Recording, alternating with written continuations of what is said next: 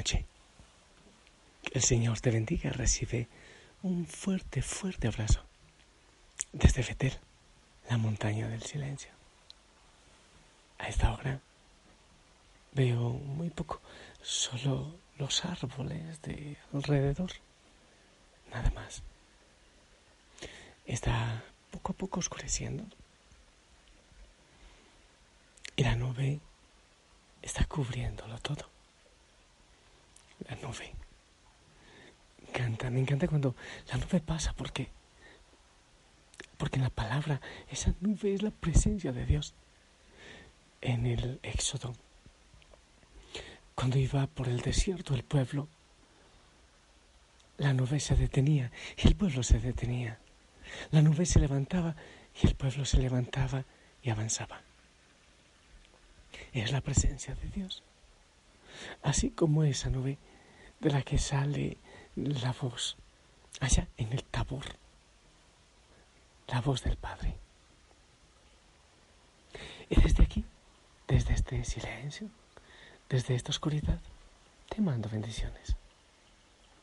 Allá a lo lejos se escucha el agua que cae. Y que caigan para ti bendiciones por cantidades. Hay tantas situaciones de dolor, cansancio, de tristeza. Algunas me llegan, es verdad que no pueden llegarme todas las situaciones, eh, eh, sería imposible, pero, pero aunque no me lleguen los mensajes, las fotos, siempre estoy orando por tus realidades y pidiendo al Señor que te ilumine, que envíe la fuerza del Espíritu Santo y que siempre tengas mucha sabiduría para discernir lo mejor y que el Señor te regale sanidad y libertad. Hay hay veces que me llegan temas, mociones, que quisiera decirte, pero, ¿sabes? No encuentro las palabras suficientes para decirlo. Mm, hoy hemos pensado y reflexionado en la simplicidad. Eh, parece que cuando hablamos de simplicidad eh, hablaremos de algo que no tiene gusto, de lo simple, de lo que de lo que está escaso de sabor y de gusto. Pero es totalmente diferente. La simplicidad espiritual se refiere a la libertad, la libertad de corazón. Esa libertad para poder volar en las alas del Espíritu. Yo lo he dicho muchas veces, lo repito, que el Señor sabiamente dejó en nuestro interior, en nuestro corazón, en nuestro centro, en nuestro lev, dejó un vacío para que le busquemos. Erróneamente nosotros eh, buscamos en otras cosas, en criaturas, donde, donde no encontramos más que degustaciones, que placeres momentáneos. Y nos ocupamos tristemente de esos placeres momentáneos. La simplicidad es libertad. Cuando complicamos mucho la vida, cuando complicamos muchísimo aún lo espiritual, la parte espiritual, la verdad estamos impidiendo que venga el Espíritu Santo. Hay veces que, que en la parte religiosa, muchísimos rezos, muchísimas cosas, fórmulas y fórmulas y fórmulas, eh, hay veces muy hermosas, pero, pero también otras veces se convierten en un obstáculo para que venga el Espíritu Santo. El Señor Jesús tiene una vida tan libre, tan simple, comiendo con los pobres, con los pecadores, para hacer los milagros era, era tan básico. Tocar o una palabra o, hacer eh, barrito con la saliva y ya estaba. Tan simple, tan libre. Su oficina era la orilla de la Tiberíades o las carreteras o, o los pueblos por donde pasaba. Así de sencillo. Pero nosotros por ese gran vacío que hay en nuestro corazón, tendemos a complicar las cosas, a ocuparnos de cosas mucho más difíciles, a hacer difíciles las cosas. Yo creo que las cosas de Dios realmente son mucho más sencillas. Y cuando Jesús habla a sus discípulos, eh, tiene presente la liberación de ese chaleco de la fuerza del ego. Esa es una libertad que necesitamos urgentemente tener todos. Y el Señor dice, si alguien quiere ser mi discípulo, que se niegue a sí mismo, tome su cruz y me siga. Eso está en Marcos 8:34. Esto puede golpear muchísimo la materia gris de, eh, de, científicos, de psicólogos, pero ¿cómo así negarse a sí mismo? Yo lo he explicado de una de otra manera, ¿sabes? Negarse a uno mismo es negar lo que es solo mío, lo que no tiene de Dios. Negar lo que son mis proyectos meramente humanos que no me llevan a un camino de eternidad. Creo que se ha malinterpretado esto que dice el Señor de negarse a uno mismo. Eh, algunos lo entienden como si nosotros mismos debemos destruirnos, debemos eh, humillarnos, desvalorizarnos. La palabra griega eh, que corresponde a negarse significa prestar resistencia, decir no, soltarse. Se trata entonces de decir no a la tendencia del ego de tomar todo para mí, todo, de llenarme de cosas, creyendo que esa es la felicidad, de creer que, que todo lo que vivo en mí es necesario, es fundamental. Se trata de desprenderse del ego para que nuestro verdadero ser pueda desarrollarse, para que seamos interiormente libres con respecto a la imagen única y singular de Dios en nosotros. Pero también negarse. Hay tantas cosas, tantas cosas que, que queremos tener, tantas cosas que queremos acumular.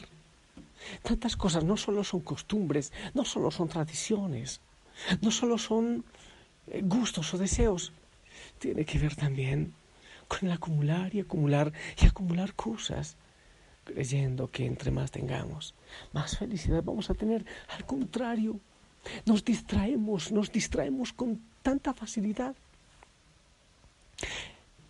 Yo he repetido mucho, yo insisto mucho, ¿por qué el Señor envía al pueblo al desierto, a Moisés también, a Abraham también, a Jesús también, a los grandes hombres de la Biblia, los envía al desierto?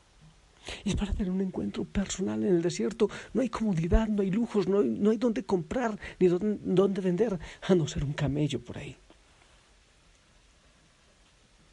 Cuando no tenemos tantas cosas en que fijarnos, entonces nos fijamos en Dios. Solo Él queda como riqueza y como tesoro. Pero nosotros también, como el pueblo de Dios, hacemos becerros nos ocupamos de becerros, porque necesitamos algo en que entretener nuestro corazón. Es lo que la gente dice, es que no puedo estar quieto, tengo que estar entretenido para no pensar. Qué horrible es eso. Aún la gente de oración puede ocupar su corazón en cosas tan vanas, tan básicas. Podemos poner nuestro corazón en una mascota, en una planta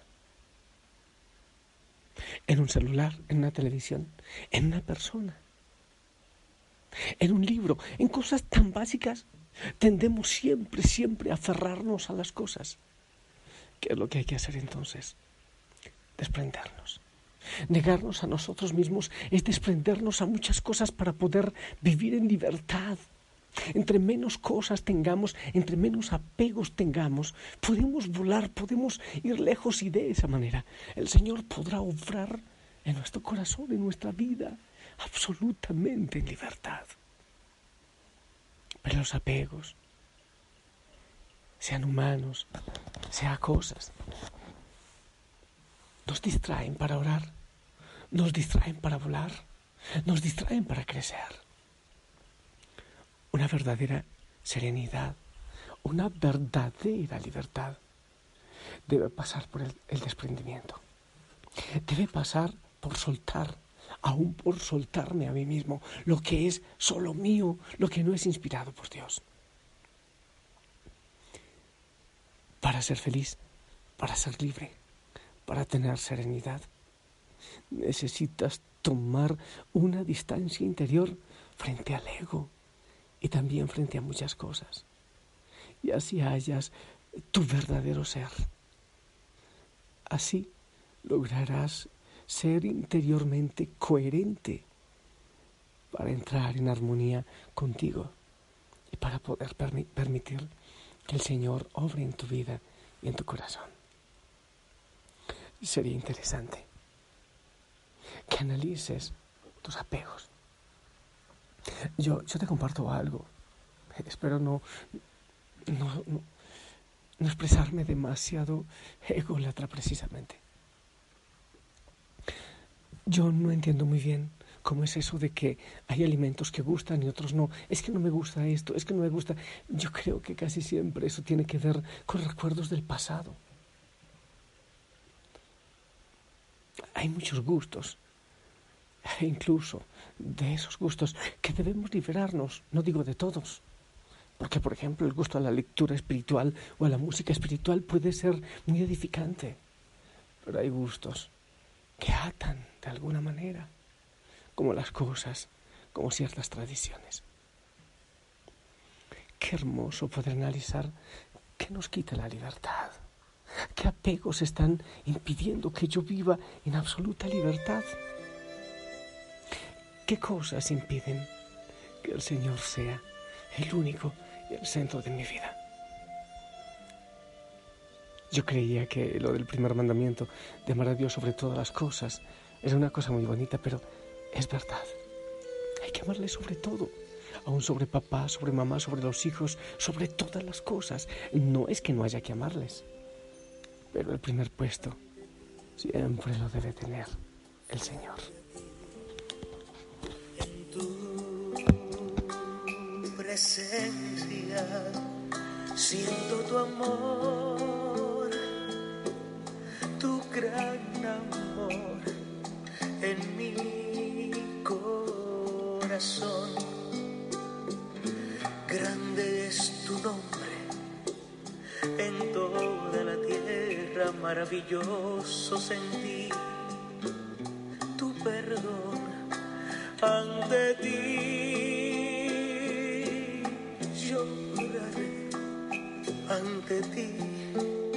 proclamaré que tu amor, tu inmenso amor, maravillas ha hecho en mí, con gozo y alegría te doy gracias, mi Jesús que tu amor,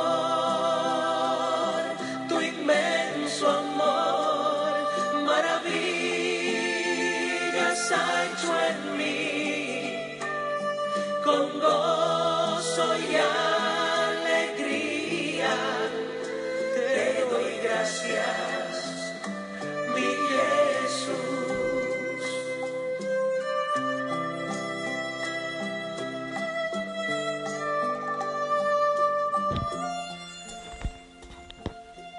Creo que el Señor necesita discípulos libres.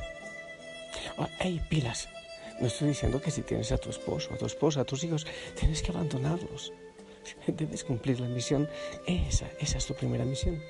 El hogar, la familia. Pero hay que liberarse de muchos apegos, de muchas cosas, aún de muchas costumbres, de muchos vicios. Hay demasiadas cosas que soltar ser libres, soltar el ego y soltar los apegos. Así encontraremos felicidad, así encontraremos serenidad, así encontraremos plenitud. Yo te bendigo, te bendigo. Y bueno, te pongo un trabajo. Ay, sí, qué bonito. Debe ser verdad. No, pruébalo. Empieza a buscar libertad. Al principio puede ser difícil. Es verdad. Al principio será complicado, pero Después verás la libertad, la libertad. Qué bueno que veas que es básico, aún en las relaciones, que es fundamental, que te ayuda a crecer, que te edifica, que te lleva al Señor. Que el Señor bendiga tu vida, tu corazón y que te dé la libertad. No hay que creerle todo al comercio. No hay que creer de todos los comerciales, por si acaso. Renunciar a uno mismo es renunciar al ego y a aquellas cosas que impiden que el Señor penetre mi corazón y me libere. En el nombre del Padre, del Hijo, del Espíritu Santo. Amén. Esperamos tu bendición que seguramente llega también hasta esta montaña. Eh, esto está cerrado de montañas, pero hasta que llega tu bendición.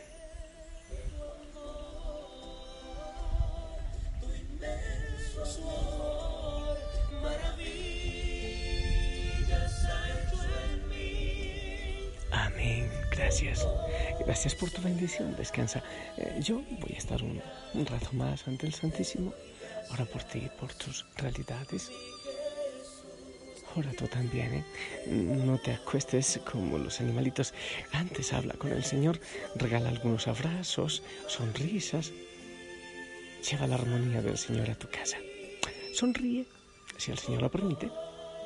Nos escuchamos mañana. Te amo en el amor del Señor. Hasta pronto. Mi Jesús, te doy gracias, mi Jesús.